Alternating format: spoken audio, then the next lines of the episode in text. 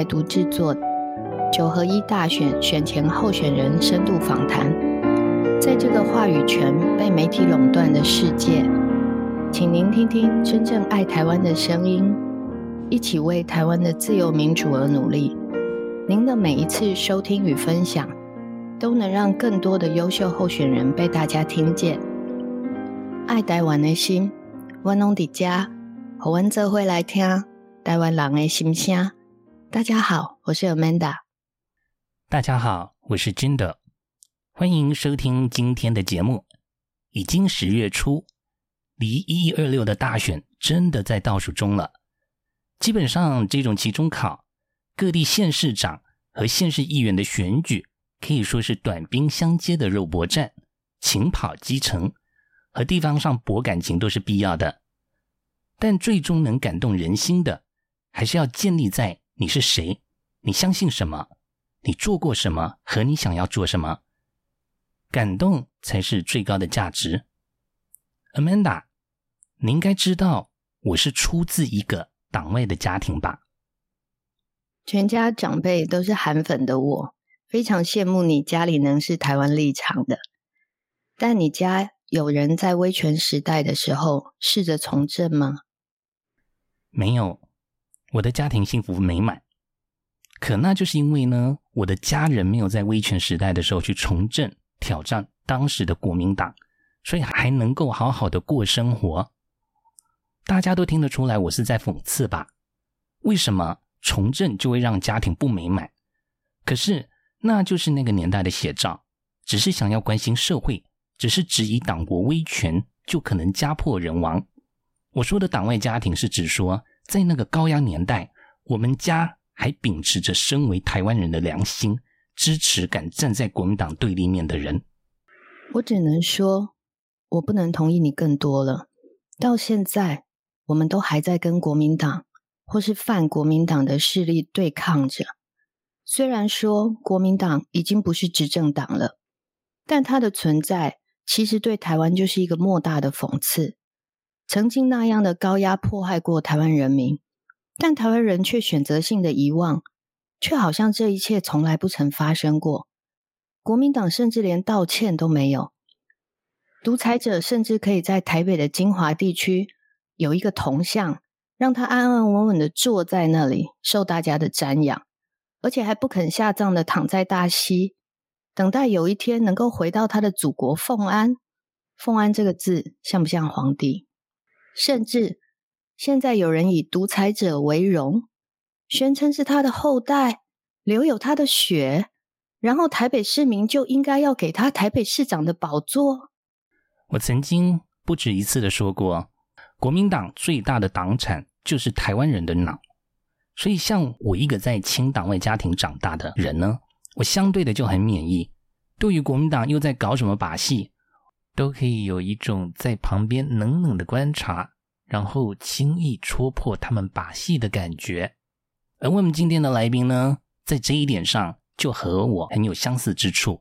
据说他也是党外家庭长大的，所以我们是不是来欢迎一下今天专访的来宾？他经历过太阳花学运，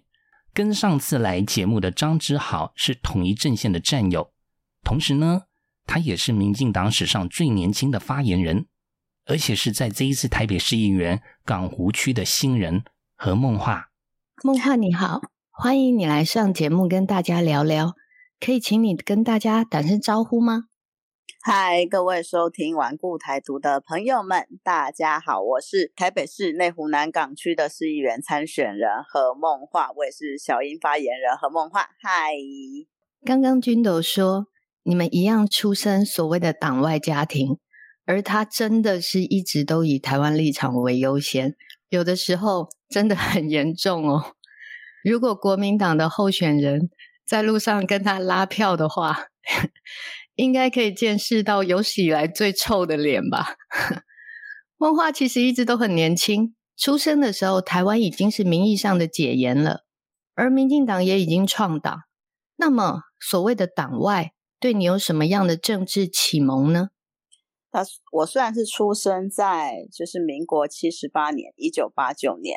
那其实我在回想，其实我出生到长大的这段时间，其实是台湾已经解严，是一个民主化的时代。那其实我小时候正好是经历台湾刚好可以自由选举，像其实在一九九二年的那个时候，就是立法院全面改选，国会全面改选，然后在一九九四年那时候是也选了台北市长。然后在一九九六年，我们第一次的总统直选，其实在我小时候都有一个懵懵懂懂的印象。然后到了长大才知道，说那其实充满了意义性，因为那是台湾人就第一次就是可以当家自主的投票来决定，不管是总统或是直辖市的县市首长。当时小时候，我觉得对这些事情都觉得有一点理所当然的感觉。说实在话，我觉得一直是到长大了之后，你开始去思考，因为其实在我。大概国高中的时候就经历到了，就是马英九政府的时期。那当然那时候阿扁执政的时期，有一些的做法是让其实我觉得让不管是台派或独派有一点点的失望。那让马英九回来之后，他更多轻重的做法，其实让大家非常的紧张。那其实也让我开始思考说，就台湾的民主发展跟台湾民主的过程，就是到底是怎么样子一回事？因为说实在话，虽然我已经是。国小的时候，我是国立编译馆的末期，我还是读到国立编译馆。我还有读过那个蒋公看着鱼逆流而上，我看过这样的课本。我也读过三民主义。那我觉得在这样子的教育训练下，我对台湾的历史跟地理是非常的不了解。那其实是我在求学过程中，跟我自己切身经历，经历到台湾的。民主的政党轮替，那还有非常多自己深刻的感受，开始去思考说，哎，台湾的民主到底是要怎么样子的过程？然后重新去思考这个问题。所以，其实我自己小时候的我跟那个君柔一样，我们是算是一个，我们觉得那时候已经不叫党外家庭，那时候已经民主化了，可以说是民进党的家庭，那或是大家你用比较通泛的词来讲，可以说是一个深绿的家庭，因为那时候其实。我爸爸非常的有趣，因为小时候在云林长大。我们那时候，我爸会跟着全台湾就是民进党的造势场合跑，就是我们会去高雄，然后在高雄，呢就为了要看造势晚会，然后在那边住一天的饭店，然后要前去造势晚会的现场的时候，你在饭店门口招计程车呢，如果前面经过的是一辆 插满了国旗的计程车，我爸会说这辆车走开走开，他坐后面那一台就插了民进党党旗的计程车。我是在一个这个样子的过程中长大的小孩。所以其实我去学校之后，发现说那个时候支持民进党，尤其是在云林，还是一个少数，并不是一个主流意见。我本身有一点点的惊讶这件事情，我会觉得说我学到的好多，好像我在家里学到的一些事情，跟一些看法，跟在学校学到的看法好像不太一样。我觉得那对我那时候是一个还蛮不小的冲击。因为那是两个世界观在冲撞。我记得那个时候李登辉在新闻上讲了一句话，就是台湾是中国的一部分。然后那时候我就问我妈说，他讲这个是什么意思？因为其实我从小到大一直觉得说，台湾不就是一个独立的国家吗？为什么跟中国有关系呢？那我妈那个时候就非常生气的说，他在乱讲话，你不要理他。应该是那时候李登辉在进行一个两面手法。应该是要去美国访问不久，然后他对中国要施出一点善意。我后来回想，应该是在这个脉络之下。不过当时我就是接收到这个讯息的时候，我非常的惊讶，就是说，嗯，这到底是怎么一回事？然后其实一直到长大的过程中，开始对可能历史地理有一些了解，然后呢，读到了一些可能就是以前的课本给我们的诠释，然后在自己是思考的过程中，发现到其实台湾的处境一直以来就是非常的辛苦。虽然我们小时候已经是一个跟着民主化的时代，不过是一个真的刚开始没有多久，是台湾非努力了非常久，就是一百年之后，好不容易真的可以当家做主的年代，你就当下才发现说，哦，这一切有多么的难能可贵。所以其实这个也变成了我自己的一个是研究的主题。那我很好奇说，如果台湾人被压抑了那么久，其实真的所谓的觉得喜欢国民党的人才是某一种程度上面。大家觉得可能比较主流的一个思想，那我好奇为什么我爸妈会变成一个在我小时候就如此的爱台湾、就如此绿的一个家庭？所以其实我念清大社会所的硕士论文，我研究的主题就是在研究说，民进党的创党支持者们当时是经历了什么样子的人生经验，然后什么样子的一些过程，让他们的思想可能从原本的并不会对很多的不管是自由民主的议题有感觉，而到了后来。变成说会愿意用行动来付出，为台湾真的争取自由民主，这变成了我自己研究的一个主题。所以我觉得说，其实自己这样子的生长过程，是也让我真的在看了后来马英九那时候执政的时候，跟中国不断的靠近。然后让台湾真的是面临一个非常危急的时候。那我觉得在这样状况下，我们就重新去思考说，就台湾的民主还有跟中国的关系，我觉得才更能找到我们现在一个立场跟立足点。因为我觉得台湾人或多或少都经历过一段迷茫，或是不知道自己的前途在哪边，不知道该把自己定位在哪一个时段。不管是我们这一辈，或者是我们非常多的前辈们。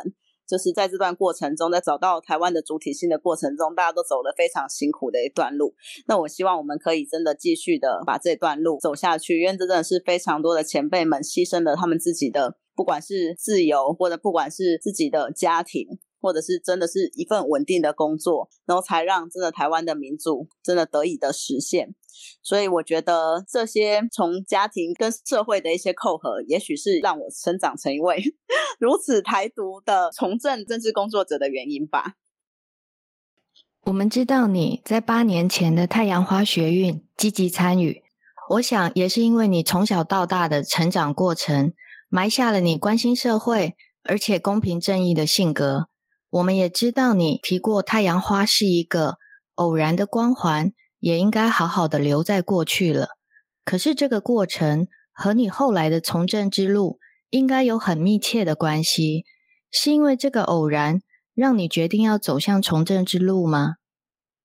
其实我觉得太阳花学运是在我那个时候是研究所时期，那时候我在清大念硕二，我记得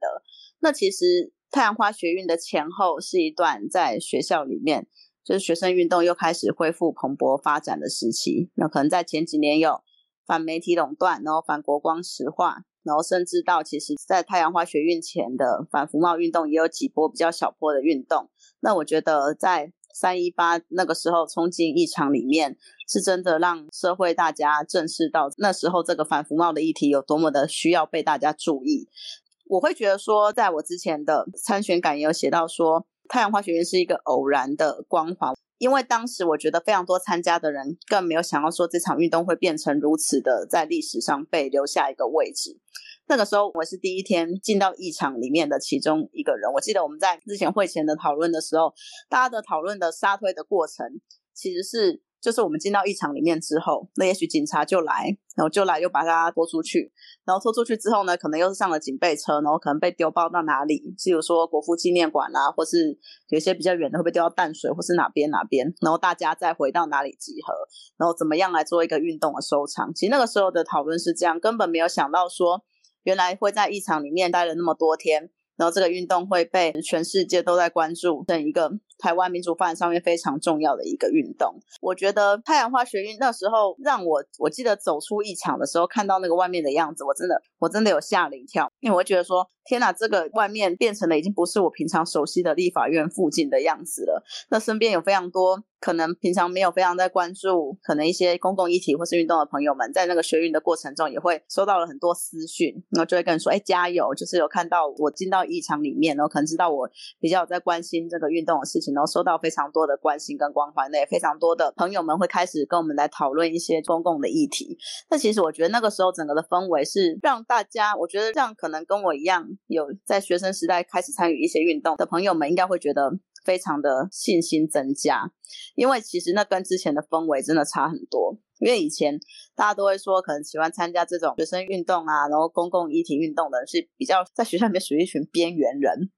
可能这种社团的人本身也不会太多，可能学校里面还会把你归类为比较怪咖或比较激进的人，就是不是一个主流的路线，你都会被贴一些这样子的身份的标签。可是其实就我们自己知道，说我们是真的是对社会有一些的关注，然后希望用各种的方法，然后找到一些可能改变社会的方式。那其实也是在我们不管是社会学或是我这个在社会科学里面所受的一些训练，告诉我们说，其实。读书不只是要在理论，然后还必须要到社会上来实践。所以我觉得，在那个时候的整个参加学生运动过程中，到太阳化的时候，你你真的是会觉得那个社会氛围会让大家非常的充满自信。不过，我觉得当时呢，也会提醒自己说，这个氛围是我觉得并不是一个会长久的时刻。它只是一个可能暂时的，大家对于这个运动的热情，然后还有对于可能希望社会有一些改变的这个社会趋势，也许可以改变一些事情。不过，你还是必须要把它长久的，如果到政治制度、到社会制度里面，要怎么样子的来改变？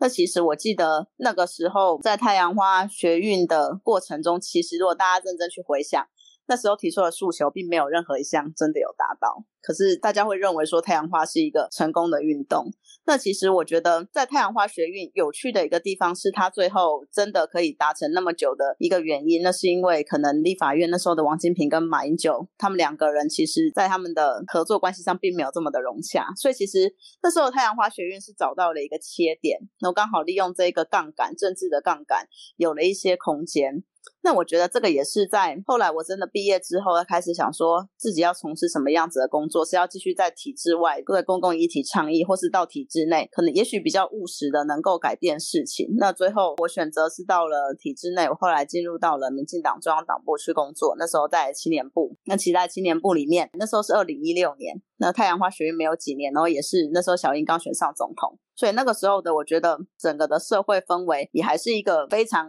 期待、开心的过程。对，因为小英刚选上总统，大家非常的开心。那我今天那时候的年轻人也是非常的喜欢民进党，都觉得说终于等到了这一天，终于就是我们又把国民党打倒了。我那个时候会真的以为我们把国民党打倒了。当然后来到了林林总总的一些事情，也许没有让社会大家那么满意。我觉得不管是那时候的从年金改革，然后到一例一休的劳基法改革等等，测同婚那时候一开始的一些争议，让大家并没有这么的对于民进党有那么多的，嗯，我觉得是是理解吧。因为其实我觉得在政治的过程中，你无法真的一步就做到最多。我觉得这个也是在三一八学运过程中会有一点冲突的地方，因为我自己有时候会跟一些朋友们在讨论，因为有一部分年轻人可能是跟我一样，在可能三一八前就有在关心一些公共事务的年轻人，那有一部分年轻人也许是在三一八之后就是受到了启蒙觉醒的年轻人，那有时候我们会觉得这两部分的人会有一点小小的差距是。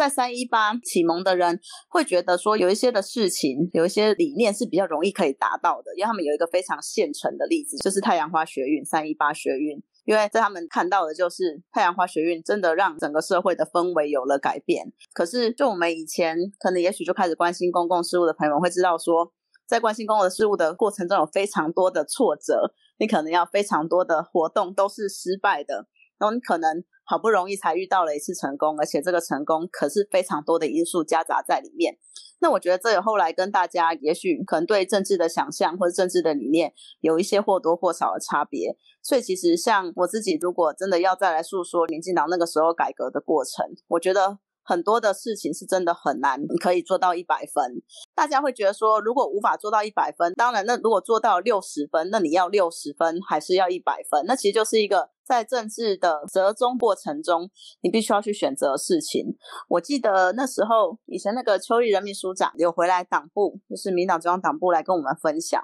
来跟我们分享说他的从政的一些过程嘛。因为他是就是我们永远的秘书长，他当过国安会秘书长、总统府秘书长跟民进党秘书长，也是一位从政的大前辈。那时候我就问了邱立仁秘书长一个问题，说在他的整个生涯中，最让他印象深刻的妥协是什么？就是政策的妥协。然后他就跟我讲了，就是动省，因为那个时候大家可以记得说，以前其实我们还有一个台湾省在，那只是因为台湾省它已经被冻掉了嘛，动省。那他说他们那个时候在跟国民党协调的时候呢，民党当然主张废省，我们就要直接把省废掉。可是那时候国民党就说他们不要废省，他们就是要动省。那如果你不选择，虽然说你的目标是废省，可是如果你不选择动省的话，那就是没有，那就是台湾省继续存在。那你最后要选择哪一个？那时候邱人就跟我说，所以最后他们接受了这个答案，就是选择用动神的方式。那他跟我讲了这个例子，我觉得让我自己还蛮印象深刻的。这就是我觉得在政治的过程中，有非常多的不管是政策，或者是非常多的事情，你是在面临一个在各方的过程中相互妥协，不过又希望可以尽力的来达到自己心目中的理念。这方面当然有一些事情，我觉得也在种种的因素下，可以真的达到非常完美的，也许八十分、九十分。那有些事情如果真的只有六十分、七十分的时候，那到底要不要接受呢？我觉得这个也是自己从政过程中，尤其是这几年下来，我觉得不断在思考的过程。当然，我们也希望说，太阳花学运或是三一八学运动，其实已经很久，已经八年前的事情了。那有非常多的年轻朋友们，可能已经完全不知道当时的社会氛围是怎么的一回事。那也许现在的国际形势，我们可以看到，其实是整个对台湾比较有优势的时候。其实不管是美国或是日本，我们的盟友们都可以比较大力的来提出说，可以愿意为了台湾、为保卫台湾来做更多的事情。那我觉得这是一个台湾很好的时间点。我觉得我们必须要更加的来把握这样子的一个时间点。我觉得很可能比较年轻的朋友没有经历过太阳花或三一八，不要觉得说这个好像中国的威胁就是一个很空泛的事情，而是一个比较假的东西。因为我觉得大家如果没有那时候亲历接受过那种生命经验的感觉，应该是真的很难相信说你真的是那个时候在台湾，你拿国旗是会被扯掉的。因为陈云林来台湾的时候就是这个样子，然后让我们在自己的土地上都可以非常的不自由。所以我们希望说现在的年轻朋友们，嗯，可能比我更年轻一点的。然后大家目前我们可能是看的是香港的例子，然后可能看的是可能中国对待其他国家可能不人权的一些例子。虽然可能没有那么深刻，但我希望大家可以再来重新去回首一下这整个的脉络，会知道说台湾真的非常努力、非常辛苦，好不容易走到了今天。那也希望大家可以真的继续努力下去，然后不管在哪条路上，我们要记得说，台湾跟中国的关系并不是一个。嗯，我觉得还是有非常多的，不管是那些国民党的参选人们，或是比较偏蓝的人，他们都喜欢讲成说我们才是麻烦制造者。那也许在阿扁时代有一阵子真的是台湾会有那个样子的印象，不过在现在的蔡英文政府，那已经完全不是了。因为大家可以看到，其实中国的挑衅并不是针对很多飞弹对台湾而已，它其实在不管是北海或者是对东南亚、南海那边，它都是不断的在挑衅所有周边的国家。这并不是只是针对台湾才有的行动，它其实。对于整个区域的安全都造成了非常大的威胁。那希望大家可以把眼光放大一点来看。其实我觉得台湾现在是我们真的充满了自信的时候，那也是让世界来知道说我们跟中国真的不一样的时候。梦话这一段真的真的很打动我，因为呢，你刚刚有提到，就是政治上他没有办法一步到位，不可能就这样哎突然就做到一百分。那有时候你得选择妥协啊，六十分、七十分，我能不能够接受？讲到这一点，我就很有感觉，因为呢，我其实很关心台湾。我读书的时候也曾经想过我要从政，但是我爸非常的严厉的阻止我。他说呢，你这种不妥协的个性哈，你如果真的在台湾从政的话，我用台语讲啊哈，台语应该大家拢听有，伊就讲哈，因为你去台湾讲的士哈，以后吼人吹你袂着吼，都吹我都笑。哦，我爸是这样讲的，所以这个妥协这件事情，我觉得在这个从政上会慢慢认识说，呃，我们要怎么做，我才能取到一个相对多数的一个满意。那刚刚也提到说，这太阳花留下的政治动能嘛，太阳花之后，很多人因为这个学运，然后就冒出头了。哦，我很感谢这个梦话你没有走歪，因为有一个走很歪的，今年年底终于不用再看到他了，我非常开心。哦，我这八年来，我觉得我住在台北市嘛，有一种很受害者的感觉。那刚刚也提到这个，你在选择要在体制外或到体制内，那你最后进到体制内嘛？那我就来谈一下呃一个概念。金曲奖呢有一个奖项叫做最佳新人奖，那这个奖呢比所谓的歌王歌后都还要难拿，因为你就只有一次的机会，没了就是没了。我提这个是因为一开场有说梦话是民进党史上最年轻的发言人，所以政坛上都是前辈。那时候香港应该是二十八岁吧，政坛上都是前辈，一群相当熟念党务的人。而你要代表整个党发言，而且还是执政党，并且在之后你也参与了国安事务，这些过程一定有它的美丽与哀愁。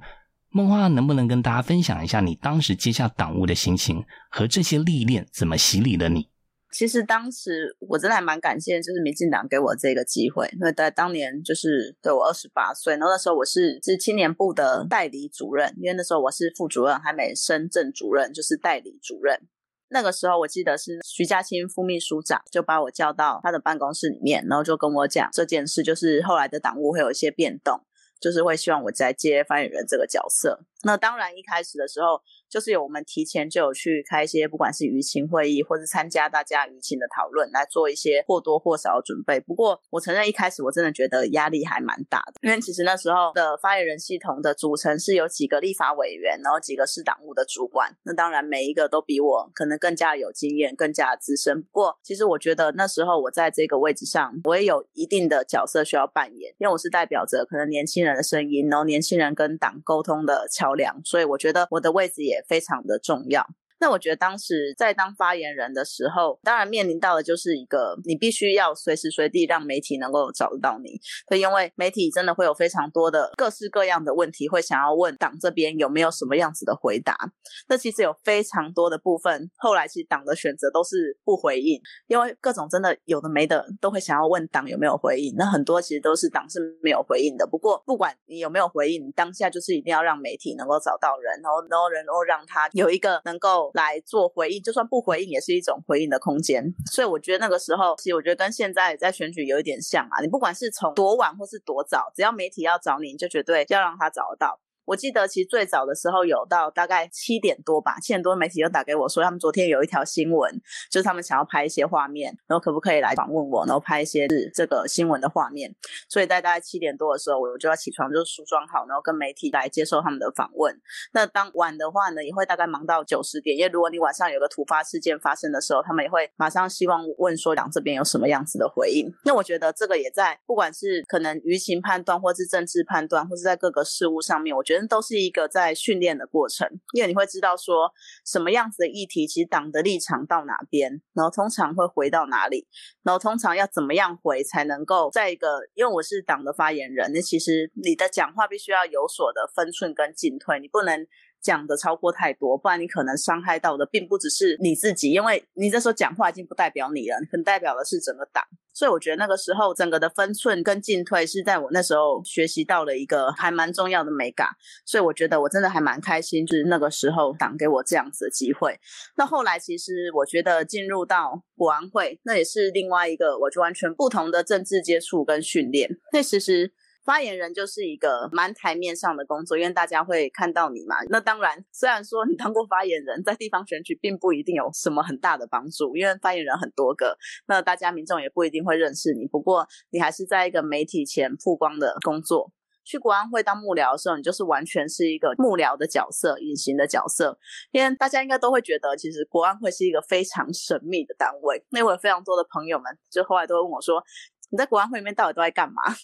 所以大家就会很好奇，说你到底在里面都做一些什么样子的事情？然后好像很神秘啊，而且进入到国安会的，好像就不太喜欢跟外面的人联络，还是怎样？那我觉得说，其实你在国安会看到的是另外一个，我觉得是不管是外交层次或是国防层次。或者是在可能国家层面的一个视野的增加，因为大家可以知道，国安会其实是由一群就是国安会的咨询委员们，然后组成的一个单位，然后这些咨询委员们其实是总统的智库的概念，就是他们必须要在不管是在军事、经济、经贸或是外交上面，你必须要给总统在各个方面的一些意见。那其实我那时候的老板林成卫老师，他是现在那个国防研究院的执行长。然后那个时候他在国安会当咨询委员，他是负责台日相关的工作，所以也算是就在外交上面、台日上面，总统需要咨询的一个相关的幕僚的角色。在这部分，我觉得是进入到国安会之后，跟以前在以前的党部，其实还是以所谓内政的东西会比较多。你都可以知道，其实就是真的。这外交、军事，这其实就是总统的职权。那其实，在政党里面，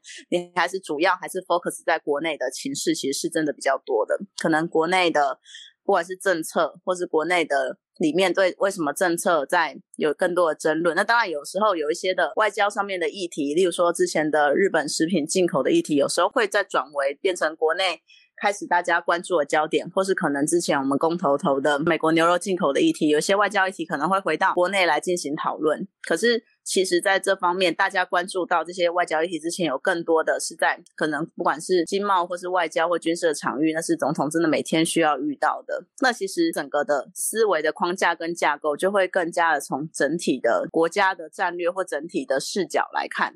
例如说，台湾目前所面临的位置，台湾目前跟我们这些民主盟友国家的关系，我们有什么样子的机会？我们有什么样的机会可以跟大家一起来做什么样子的努力？像其实现在的外交，我觉得台湾的外交空间跟外交机会真的是这几年来最好的一次。因为我今天时候在国安会的时候，会听到很多不管是以前的外交官，他们就是在分享。以前的外交官们其实真的还蛮辛苦的，因为你做很多事情，你可能就会面临到其他国家会说迫于中国的压力，会希望说我们就是务实的做事就好，然后不要把它大声的张扬出来。就台湾有时候的角色是有一点点的委屈的，不过其实，在现在我觉得整个的局势已经不太一样的状况下，其实台湾呢有越来越多可以发声的空间，可以让世界上更多人知道说我们跟国外有什么相互合作的空间。那我觉得这是一个真的是非常难得的时刻。那我觉得这样子的经验，不管是在发言人里面，在一个政党里面，然后看到这些，不管是从舆情的分析，然后到可能各个政党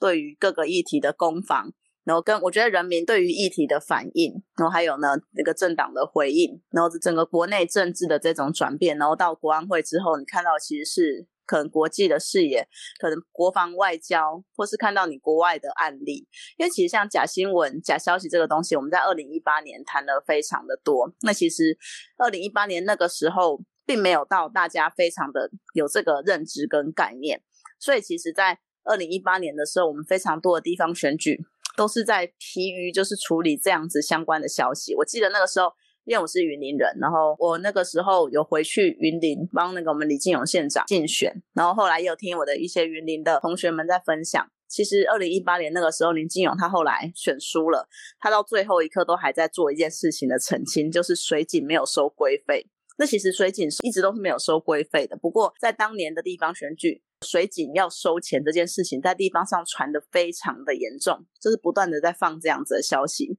所以我们会说，这个假消息的状况，可能在二零一八年的时候第一次被看到。那到二零二零年的选举，我觉得大家已经比较有意识到这是一个什么样子的状况。那其实我们那时候在国安会的时候呢，也有国外的一些做相关研究的朋友们来跟我们分享说，其实这种假讯息的攻击，国外也有一些相关的例子。那时候俄罗斯不管是对英国或是对一些先进国家，也有非常多的这种假讯息的入侵，然后希望去干扰到他们的一些资讯。那其实他们的处理的方法对台湾来说也是一种借鉴。那我觉得在国安会呢，我觉得是把更大的可能国际局势的东西，把它包含到台湾的情势来看。那我觉得是一个可能更完整的训练，因为其实我觉得这是一个还蛮难得的机会，就是有机会能够到那里面去，然后有这部分的一个历练。那我希望也能够后来，如果真的有幸能够选上台北市议员，也能够把这样子的视野或这样子的历练，也能够在地方政府的层面能够做到可以做。的事情，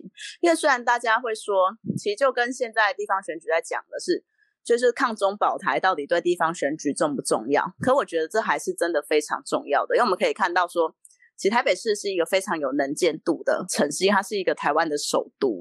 可是我们可以看到，十八年来，柯文哲他其实在做的非常多的外交，大家有没有什么样子的记忆？他到底做了什么样子的城市外交或都市外交？我们其实唯一有记忆的就是双城论坛。那我觉得这是非常可惜的一件事情，因为台北市。你作为一个首都，你有非常好的一个利基点，去跟更多国家的城市们来做交流，然后交流我们的民主价值，然后或是交流我们的城市的理念，或是学习更多大城市治理。不管是从最基本的社会福利，可能到整个都市的美学，都是可以有很多互相交流的地方。那甚至到整体的民防或是安全，我觉得都是有非常多我们可以跟我们的民主盟友们的城市可以互相交流学习的地方。可是在这八年来，我们唯一有印象的就是跟上海的双城论坛。那我觉得是一件格局非常小的一个事情，就世界那么大，可是柯文哲他只看到了中国。那我们当然希望我们后来的台北市长。你真的是可以带着台北走向国际的。对，我们可以看到说，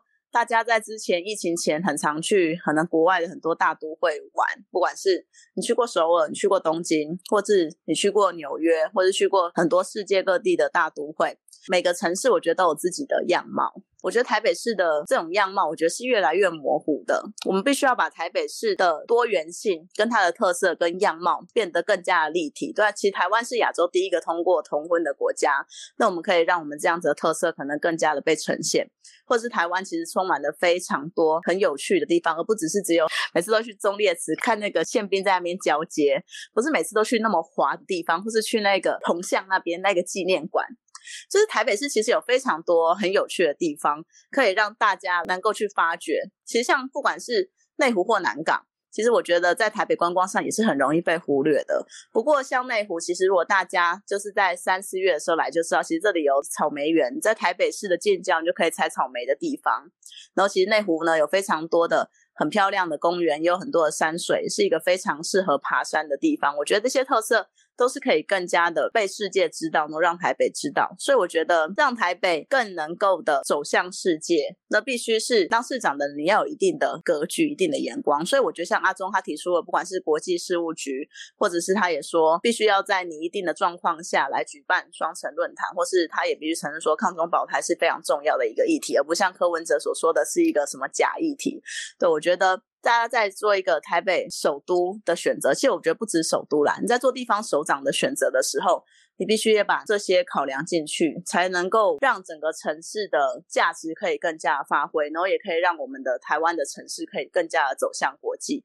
而且其实。有很多事情是地方政府能够有空间去做，其实中央政府反而比较卡住的地方，其实地方政府可以扮演更多的角色。所以，我们真的希望说，下一个台北市长是一个更有格局，然后更能把台北带向世界的人。